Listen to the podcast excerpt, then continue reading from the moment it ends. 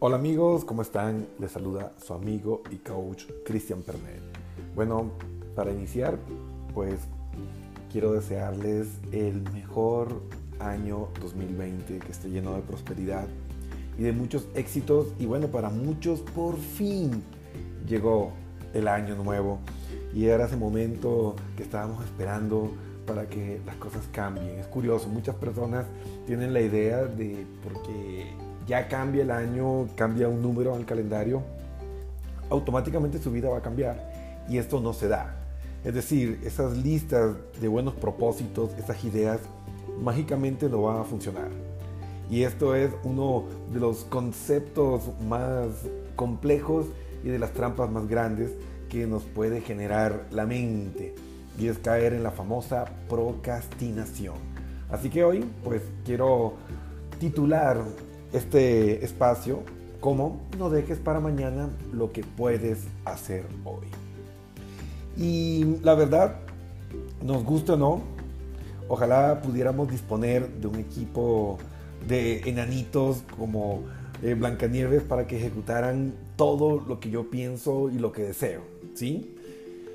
También nos gusta pensar que tal vez el destino o alguna fuerza mágica lo va a hacer, pero déjenme decirle amigos que eso no va a suceder. Si no asumes la responsabilidad de tu vida y de tu realidad, si no haces los cambios necesarios, pues todo va a seguir exactamente igual.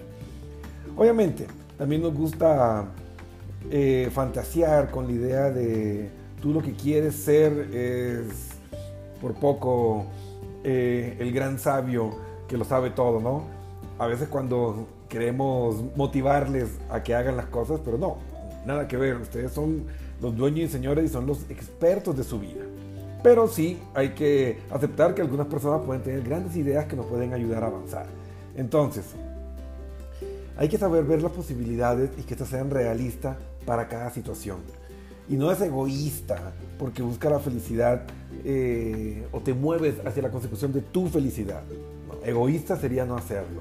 Obviamente, si estos principios son ecológicos, es decir, bueno para mí y bueno para los demás, pues maravilloso. O por lo menos que no le haga daño a las otras personas.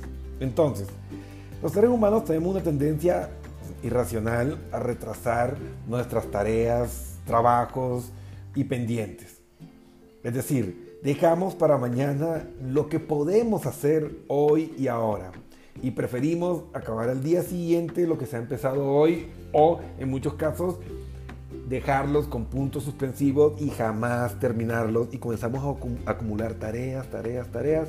Y esto puede convertirse en una conducta muy negativa que puede generar problemas en nuestro trabajo, despidos e ineficiencia en prácticamente todos los aspectos de nuestra, de nuestra realidad. Tenemos que tener mucho cuidado de no convertirnos en el temido procrastinador que en definición es una persona bloqueada para la acción, que aplaza sus planes hacia el futuro con la esperanza de encontrar el mejor momento. Es decir, el procrastinador vive paralizado. Y la pregunta aquí es, ¿cuántas veces nos ha pasado que teníamos el tiempo suficiente para hacer una tarea y hemos acabado eh, dejándola atrás, reprochándonos que otra vez estamos al límite, cuando dejamos todo para última hora, cuando no alcanzamos a cumplir con las cosas.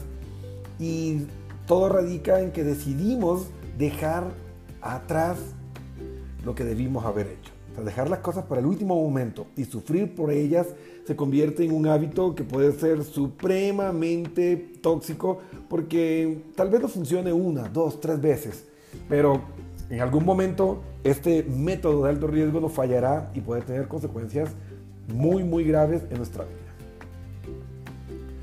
Es decir, como llaman los norteamericanos, este, este hábito de dejar todo para el último momento es el deadline. O sea, la línea de la muerte, literalmente, la temida fecha límite y hacemos todo contra el reloj.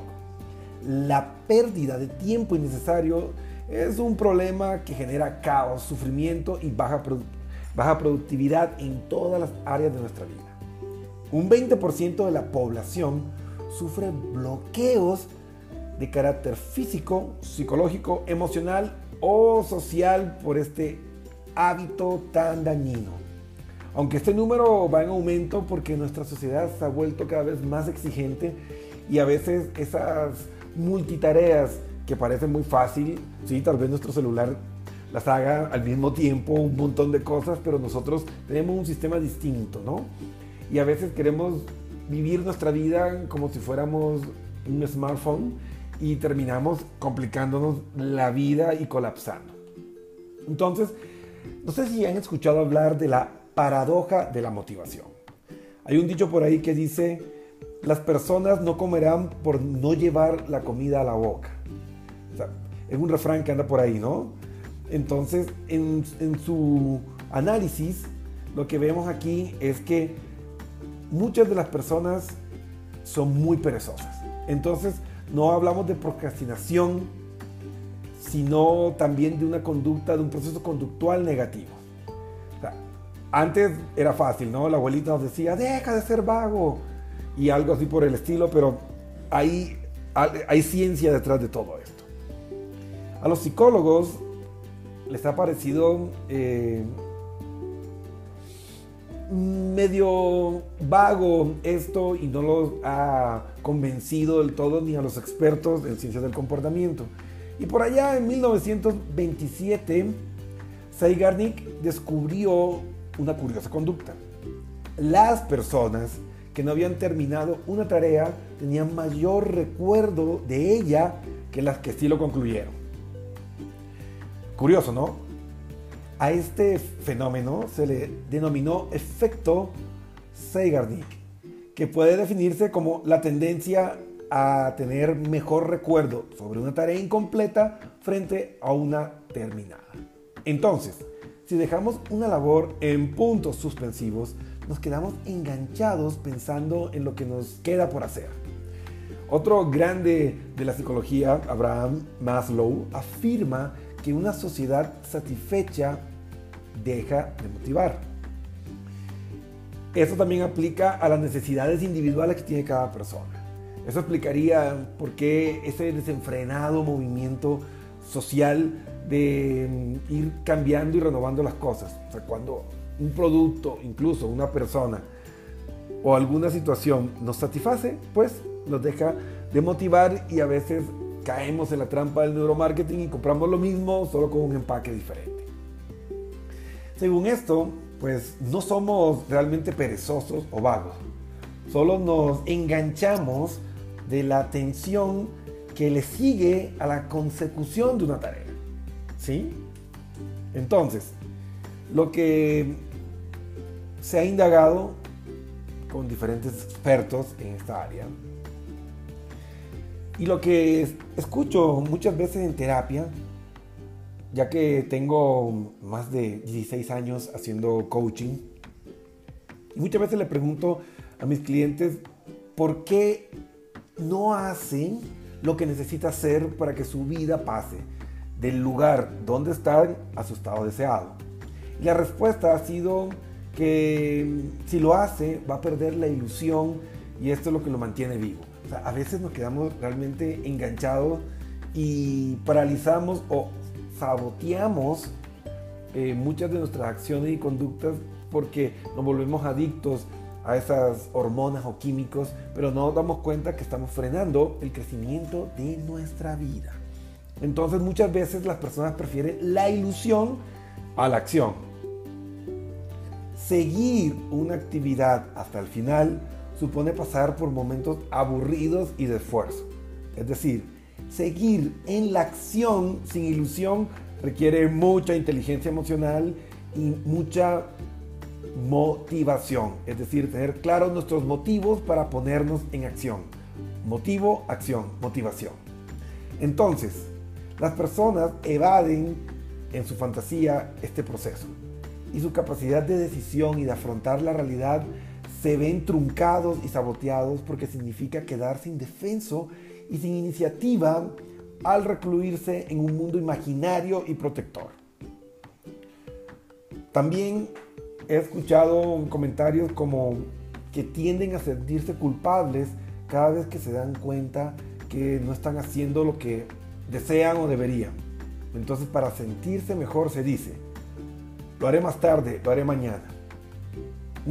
Ni renuncia del todo ni lo evita, solo lo pospone una y otra vez. Entramos en un bucle negativo donde comenzamos a fortalecer una conducta que se va a, va a convertir casi, casi en un estilo de vida.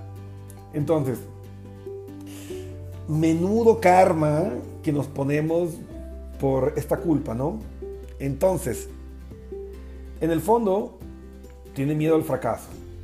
Y si fracasa una y otra vez, pero cuando se les pregunta, dicen que no es que no sepa, es que no ha tenido tiempo.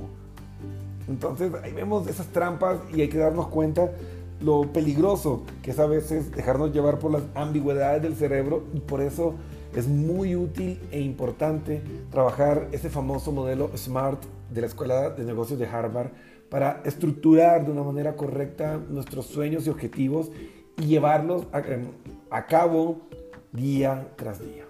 Lo que no se escribe se olvida y el cerebro es maestro para procrastinar y para encontrar siempre salidas donde no hacer algo que es la economía, pues gana. Recuerden que el cerebro está hecho para economizar, porque gracias a esa conducta de ahorro es que hemos sobrevivido por millones de años, pero lastimosamente esa conducta instintiva del ahorro también tiene su cara negativa. Entonces, en ambos casos, el yo ideal imaginario no se confronta con la realidad. Claro, es la pregunta, si sabes que lo que haces le hace mal a tu vida, ¿para qué lo sigues haciendo? Pero no nos hacemos esos cuestionamientos y seguimos evadiendo la responsabilidad. Entonces las personas más propensas a procrastinar son las que sufren de altos niveles de ansiedad y bajos niveles de responsabilidad. Miren la combinación, les repito, en negrilla, las personas más propensas a procrastinar son las que sufren de altos niveles de ansiedad y bajos niveles de responsabilidad. Aquí también embarca y no excluye a las personas que tienen el famoso estrés de ansiedad generalizada. Y a veces familiares, amigos o parejas, por intentar proteger y aliviar esta psicopatología, terminan reforzando una conducta negativa que los va a hundir cada vez más en el fracaso laboral, personal, emocional, en múltiples áreas de su vida. También los perfeccionistas, las personas que temen al fracaso, que viven con recursos limitados, los pesimistas u optimistas en exceso, los muy extrovertidos, porque prefieren las relaciones sociales y los impulsos, tienen también bastante predisposición a padecer estos procesos mentales. Entonces, ¿cómo nos escapamos de estas trampas? Pues hay que evaluar y actuar, ¿sí? Darnos cuenta que ese espacio entre tu estado actual y tu estado deseado es el ahora, es el presente. Y hay que ser, hay que llenar todo ese espacio con metas, objetivos y acciones dirigidas. Entonces, cuando procrastinamos, ¿qué hacemos? Pues trampas, así de sencillos. Nos vamos a dormir, nos vamos a jugar, nos vamos a ver la tele o navegar por internet. Son cosas agradables que pueden ser eh, gratificantes tras el esfuerzo, pero no como escapes o trampas para sencillamente colmar nuestro tiempo y decir, ups, ya se me acabó mi tiempo o las horas que disponía, lo dejo para mañana. Cuidado, el procrastinador pasa el premio sin parar eh, en el tramo poco agradable. ¿Sí? Quiere, quiere hacer trampa, quiere eh, aprovecharse, entre comillas, porque al final se terminan dañando de esos escollos que hay y vemos personas que aplazan trabajo, trabajo, trabajo y cuando los analizas ves que pasan horas y horas y horas simplemente revisando estados en redes sociales. Riéndose solos y pasan horas y horas. Los celulares, los más modernos, tienen eh, un sistema de gestión de tiempo. Te reto a que vayas y, mires ¿cuánto tiempo dedicas a estar viendo la pantalla de tu celular y estos programas te muestran las aplicaciones en las que pasas más tiempo? Y después que analices el tiempo que pasa en la pantalla de tu celular y el tiempo que dedicas a una u otra app, hazte la pregunta. ¿Pudiera haber utilizado de una manera más eficiente y productiva mi tiempo? Analiza esa respuesta y contrástalo con tu realidad actual. Pero toda esta conducta y estas trampas que puede hacer un procrastinador tiene un alto costo. El fracaso en la organización, el autocontrol, el daño en las relaciones afectivas y capacidad de planificación que puede afectar profundamente la autoestima. Produce también una peor salud como también estas conductas eh, de búsqueda de ayuda y asumen o asumimos a veces el perfil de víctimas saboteando el aprendizaje tras haber fracasado, entre comillas, por procrastinar. Entonces, muchos estudios demuestran que las personas centradas en perseguir sus fines disfrutan de mayor bienestar psicológico y que ser concienzudo, meticuloso, hace más fuerte y alarga la vida de las personas. Entonces, aprende a trabajar con esto. La regla de los dos minutos. ¿Qué es esto? Tienes dos minutos para respirar y ponerte en acción. Es decir, tienes dos minutos para respira y actúa. Mejor hecho que perfecto. Porque a veces nos enfocamos en que no, es que no voy a tener tiempo para hacerlo bien. Ok, hazlo y después lo perfeccionas, pero hazlo. Cuidado con el miedo terapéutico. plantéate los efectos negativos que el aplazamiento puede ocasionar. Imagina un escenario futuro espeluznante que quieras evitar. Esto te va a ayudar a motivarte y utilizar el miedo terapéutico para moverte hacia la acción. Practica la disciplina asociada a las ventajas que vas a obtener si vas a hacer esto y ah, pon por niveles, jerarquiza las tareas. Entonces, crea una propia escala de acciones donde valores las más fáciles y difíciles en función del tiempo y tus capacidades. Y comienza, pero comienza por las difíciles y premiate con las fáciles. Ahí está. Entonces, con estas tácticas y estrategias, evalúa tu autoeficacia. Sí, tómate unos minutos y hoy haz esta evaluación. ¿Es verdad que no tienes esa habilidad que pospones? Recuerda momentos donde fuiste capaz de conseguir y acabar lo que hoy has aplazado o estás procrastinando.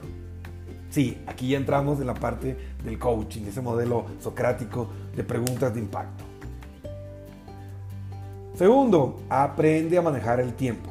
Programa objetivos a corto plazo y si es necesario, fragmenta las tareas largas. Pon fechas límites, es decir, una fecha de iniciación y una fecha de finalización. Una hora de inicio y una, una hora de finalización. Puedes hacer esto y hay aplicaciones digitales extraordinarias en las que tú armas tus tareas del día y te van mandando notificaciones y te indican, ok, te queda tanto tiempo para hacer esto y esto y esto. Obviamente, las puedes ajustar. La vida no, no, está escrita en mármol, pero sí te va a ayudar a que no hagas tanta trampa y seas consciente de cómo estás gestionando tu tiempo y sobre todo decide dónde y cuándo vas a realizar la acción. Es decir, mientras más específico sea tu objetivo, más fácil va a ser para tu mente poder cumplirlo. Así que bueno amigos, espero que con estos pequeños consejos podamos construir el mejor año de nuestras vidas. Esto se conecta con nuestro programa anterior y vamos a hacer una seguidilla de temas que son vitales en este inicio de año para que realmente tu vida tenga un cambio considerable comenzando contigo, porque el cambio siempre inicia en uno. Recuerden que no puedes pedir a nadie lo que, lo que tú no hayas logrado y conseguido primero. Eso se llama coherencia. Entonces, comencemos a trabajar a conciencia, a enfocarnos en el aquí y en el ahora y a utilizar de una manera inteligente nuestra realidad. Así que bueno, quiero terminar con esta frase de Goethe que me parece muy buena y dice, cualquier cosa que puedas soñar, que puedas hacer, empieza a hacerla. El atrevimiento conlleva genio, poder y magia. Empieza ahora. Nos vemos chicos, un abrazo.